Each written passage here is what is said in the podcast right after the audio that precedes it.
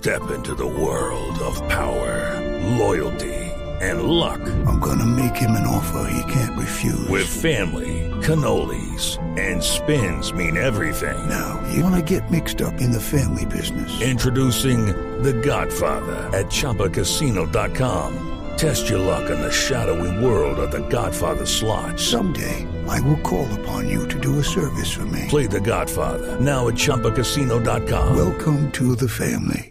No purchase necessary. VGW Group. Void where prohibited by law. 18 plus. Terms and conditions apply. Buenas noches a todos. Buenas noches a todos. Soy Marcela Perdomo y este es el Quickie Tecnológico de hoy. A new era has begun. El lujoso fabricante de automóviles Jaguar presentó un novedoso sistema que ayudará a eliminar los puntos ciegos del carro, ya que el parabrisas funcionaría como una pantalla gigante que mostrará el panorama completo de la vía por la cual la persona va manejando. La Jaguar 360 Virtual Urban Windscreen es una gran pantalla que irá ubicada en lugares específicos del carro, la cual estará integrada por sensores y proyectores que le mostrarán al usuario los 360 grados del camino por el que se va movilizando para así eliminar por completo los puntos ciegos y evitar los accidentes. La tecnología, que también contaría con GPS, además de otras notificaciones y advertencias, fue presentada por Jaguar a través de un video asegurando que esperan que en un futuro próximo los autos cuenten con el novedoso sistema.